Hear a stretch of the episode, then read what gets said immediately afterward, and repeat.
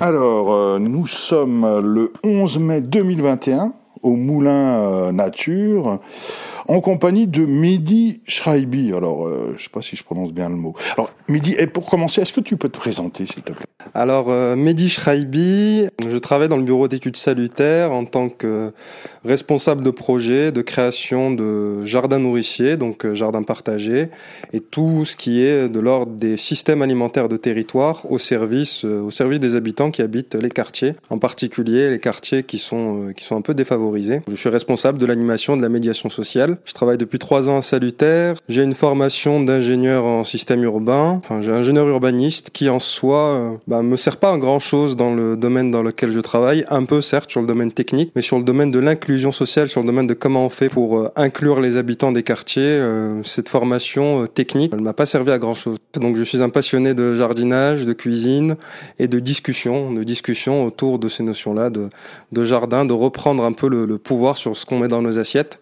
comment est-ce qu'on s'alimente, comment est-ce qu'on jardine et comment est-ce qu'on euh, crée du lien avec euh, nos voisins, avec nos amis, nos proches. Mais sinon, Salutaire, donc c'est une coopérative qui est située où euh, Tu peux nous la présenter? Salutaire, c'est un bureau d'études qui travaille sur le social et sur le paysage via le prisme de l'alimentation. On est une scope, un bureau d'études, on est 5-6 personnes à peu près. On a de tout, des paysagistes, des agronomes, des médiateurs et des animateurs sociaux. Josiane qui est responsable administrative. On est situé à Sainte-Foy-la-Grande dans Gironde, mais on travaille un peu partout en France. Dès qu'il y a un projet qui a du sens en termes d'inclusion, d'alimentation, de paysages nourriciers, de jardins partagés, mais qui ne soient pas que les jardins un peu à la mode en ce moment, euh, les jardins sur les toits ou les jardins euh, euh, gadget, cette agriculture urbaine un peu gadget qui ne correspond pas finalement aux attentes des habitants. On travaille donc à Toulouse, à Bordeaux, en Île-de-France, à Antony, aux Oires-la-Ferrière. On travaille à Quétigny, on a travaillé aussi à Quetigny et là on est à Mulhouse pour animer une,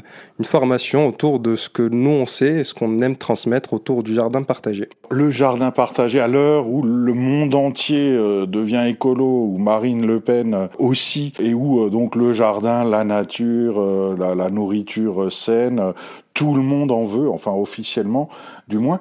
Déjà, un jardin partagé, est-ce qu'on peut définir ça? Alors, nous, on a des partis pris. C'est-à-dire que là, quand on regarde sur un moteur de recherche, on tape jardin partagé, malheureusement, sur, euh, sur les images, on voit pas euh, ce que nous, on considère le plus comme un jardin partagé, parce qu'un jardin partagé, c'est une méthode, c'est euh, une démarche, et c'est pas juste un outil gadget. Et donc, cette démarche-là, les jardins partagés, on a l'impression que c'est hyper innovant maintenant, au 21e siècle, avec la tendance, effectivement, un peu, un peu écolo et euh, un peu cet, engouement sur des thématiques comme la permaculture, comme euh, l'agroécologie. Mais ça fait 30 ans en fait que les jardins partagés existent et c'est plus mes collègues et mes amis Franck David et Eric Prédine qui ont participé à la création des premiers jardins qui étaient à la base des jardins, euh, des jardins d'insertion, des jardins familiaux de développement social en 1987 au Grand Parc à Bordeaux, puis en 1990 aux Aubiers, qui étaient en fait des qui sont des quartiers avec des vraies problématiques sociales et ces jardins-là servaient un intérêt social, un intérêt collectif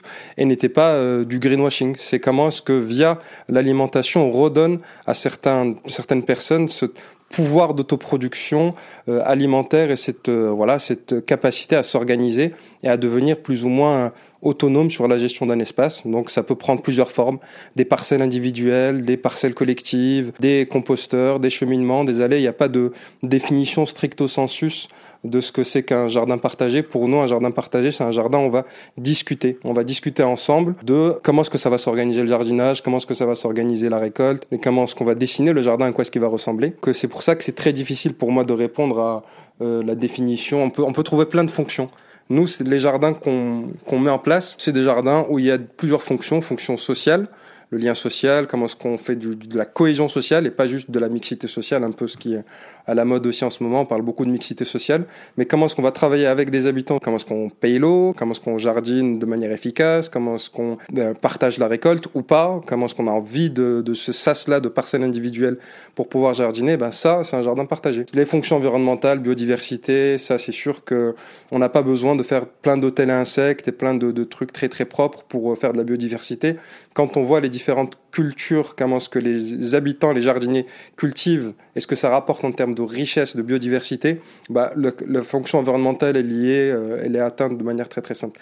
La fonction économique, elle est primordiale, elle est complètement pas déconnante, cette économie de la petite échelle, l'économie domestique, familiale. Comment est-ce que juste le fait d'avoir des, des, parcelles de 50 mètres carrés, 100 mètres carrés, on peut produire euh, l'équivalent d'un 13e mois de, de, de salaire? Ça, c'est des études qui ont été faites par le PADES sur des jardins familiaux de développement social, sur des jardins partagés. Il y a plein de typologies, on pourra en revenir si vous voulez là-dessus.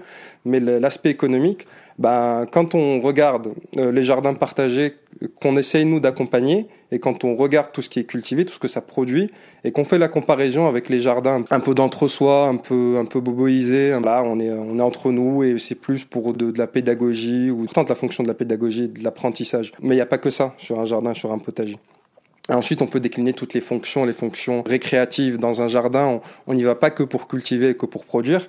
On y va vraiment pour se détendre, se promener, déambuler, euh, se poser euh, aussi. On passe beaucoup plus de temps à rien faire dans un jardin qu'à jardiner, à cultiver, au sens arroser, euh, entretenir, jardiner. Donc tout ça, c'est important, en tout cas pour nous, dans notre conception, dans ce que l'on revendique comme étant un jardin partagé. Comment faire concrètement quand on est dans un quartier populaire?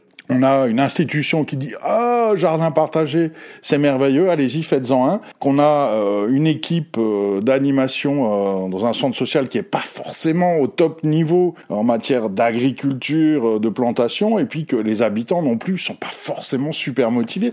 Comment pratiquement on donne envie enfin est-ce qu'il y a un, petit mode d'emploi? Nous on a une on a des démarches on a des étapes des méthodologies de projet qui ont été un peu étudiées mais on prétend on prétend pas tout savoir et on prétend pas faire l'inclusion la plus totale possible et répondre à toutes les problématiques qui peuvent se poser pour euh, mettre un jardin partagé au service de tous et de toutes, euh, notamment dans les quartiers euh, défavorisés. En général, ce qu'on commence par faire, c'est un de travailler déjà avec les volontés de ce qu'on appelle la maîtrise d'ouvrage, c'est-à-dire les, les personnes à qui appartiennent le terrain, appartient, appartient l'ouvrage, qui veulent mettre, souhaitent mettre à disposition 1000 mètres carrés, 2000 mètres carrés, 500 mètres carrés pour les, pour les habitants. On commence à définir un peu c'est quoi le cadre, qu'est-ce qu'on a le droit de faire, qu'est-ce qu'on a le droit de pas faire, qu'est-ce qui se discute et ce qui se discute pas. En général, on nous dit, ben, nous, on a envie d'un jardin partagé pour les habitants euh, du quartier, euh, pour le lien social, pour euh, la cohésion, pour l'intergénérationnel, et on décline les différentes fonctions. Et ensuite, nous, on travaille avec les acteurs locaux, les acteurs institutionnels, les acteurs associatifs, qui font souvent beaucoup de boulot dans le dans ces quartiers-là. Donc, je pense aux centres sociaux, aux associations, aux épiceries sociales et solidaires, aux CCAS. On travaille un peu, on met tous ces mondes-là autour d'une table, et on travaille sur eux en fonction de leurs prérogatives, bah, ce qu'ils peuvent apporter. Ah, nous, on sait faire de l'animation, de la médiation sociale. Par contre, le jardin, on sait pas trop euh, cultiver. On a besoin d'être formé là-dessus. On a besoin de connaître des choses. Ah, moi, je connais quelqu'un qui est un jardinier habitant. On pourra se reposer sur ces compétences-là. Et on travaille là-dessus sur ce première euh, première étape-là. Donc, forcément, on anime un peu avec des outils de, de cadrage pour que ça ne aille pas dans tous les sens et recentrer vraiment le projet de jardin avec les fonctions qui vont être établies. Et ensuite, une phase qui est importante, c'est la phase de mobilisation comment est-ce qu'on va aller aussi s'assurer de donner accès à l'information à ce projet de jardin à des personnes qui sont éloignées des dynamiques associatives et des dynamiques collectives et qui sont pas souvent là aux réunions publiques, aux réunions d'information sur le de, de quartier? Souvent des personnes en situation, ce qu'on appelle les invisibles, donc on les voit pas trop et qui sont souvent dans des situations de précarité. Ce qui a été un peu montré aussi par le Covid, c'est la précarité alimentaire. Et donc là, il n'y a pas 36 000 solutions. Il y a quelque chose qui est systématique dans nos projets. Si on fait du porte-à-porte, on va aller voir les gens. Alors ça peut prendre un peu de temps, effectivement, mais on va toquer aux portes, 1500 portes, 500 portes, pour aller juste établir cette première relation de confiance avec les personnes qui vont pouvoir être intéressées par ce projet de jardin. On sait que les flyers, la communication sur les réseaux des collectivités, sur les Facebook, tout ça, ça va toucher une certaine partie de la population qui en ont besoin. Absolument pas, on n'est pas du tout là dans, dans l'idée des d'exclure euh, les jardiniers écolo bobo. Euh, bon, j'ose utiliser ces termes-là. Bon, ils sont connotés, mais euh, j'assume ce que je dis. Je suis un bobo moi-même, donc il n'y a pas de, il a pas de souci à utiliser ces mots-là. Mais comment est-ce qu'en faisant du porte-à-porte, eh ben, on va se rendre compte qu'il y a des personnes qui parlent pas le français, qui ne lisent pas ces flyers-là et qui n'ont pas l'information sur ce projet-là?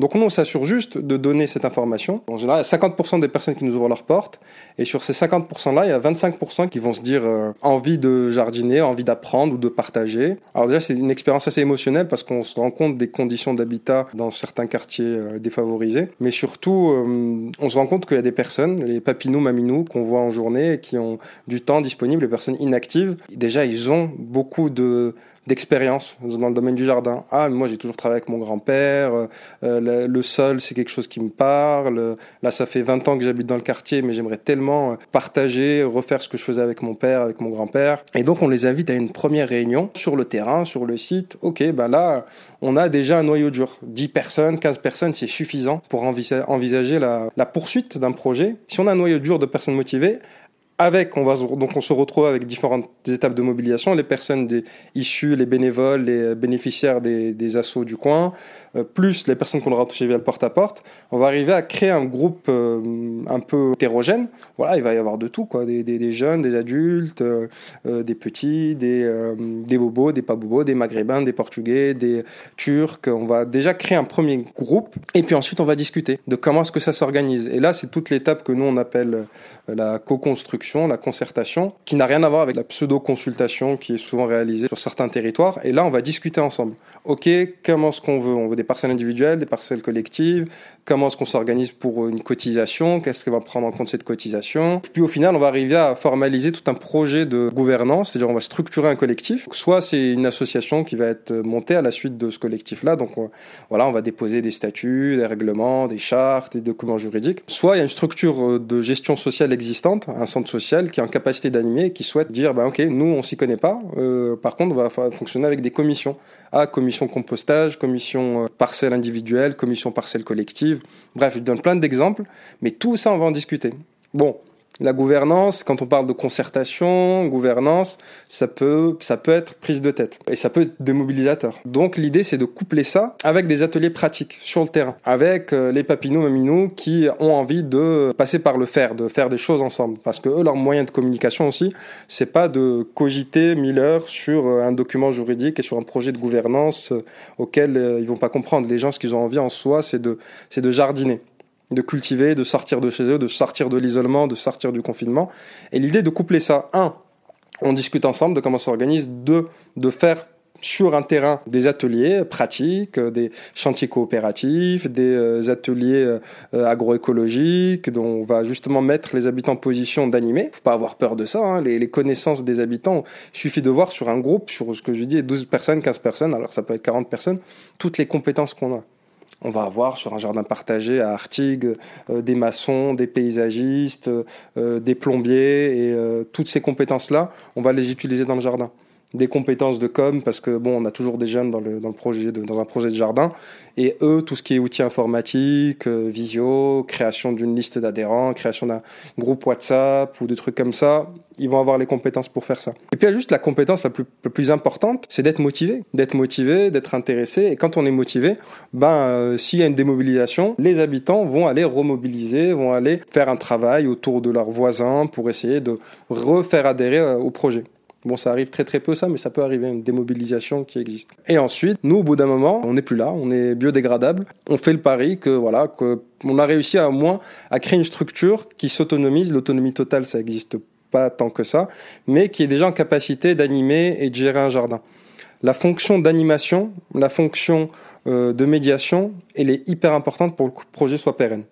On a effectivement l'exemple de jardins partagés qui suivent pas trop cette méthodologie-là, où il y a un engouement au début, ah c'est génial, on va jardiner, on va faire des semis, on va jardiner de mars à juin, juillet, et puis ensuite c'est les vacances, et puis ensuite l'année prochaine, il n'y a rien qui perdure. C'est pour ça qu'il faut avoir des personnes qui ont ce rôle-là d'animer. Alors, soit on en a dans le collectif d'habitants, bon, c'est des petites perles rares qui, sont, euh, qui ont ces capacités d'animer, soit la structure, euh, le centre social ou la, structure de gestion sociale existante va pouvoir animer et faire ce travail-là de médiation, d'animation, de fêtes, de quartiers, de repas partagés, de, euh, d'ateliers semis. Bah, soit il va falloir former les habitants à cette thématique-là de l'animation et de la médiation, ce qui nécessite un peu de, un peu de temps.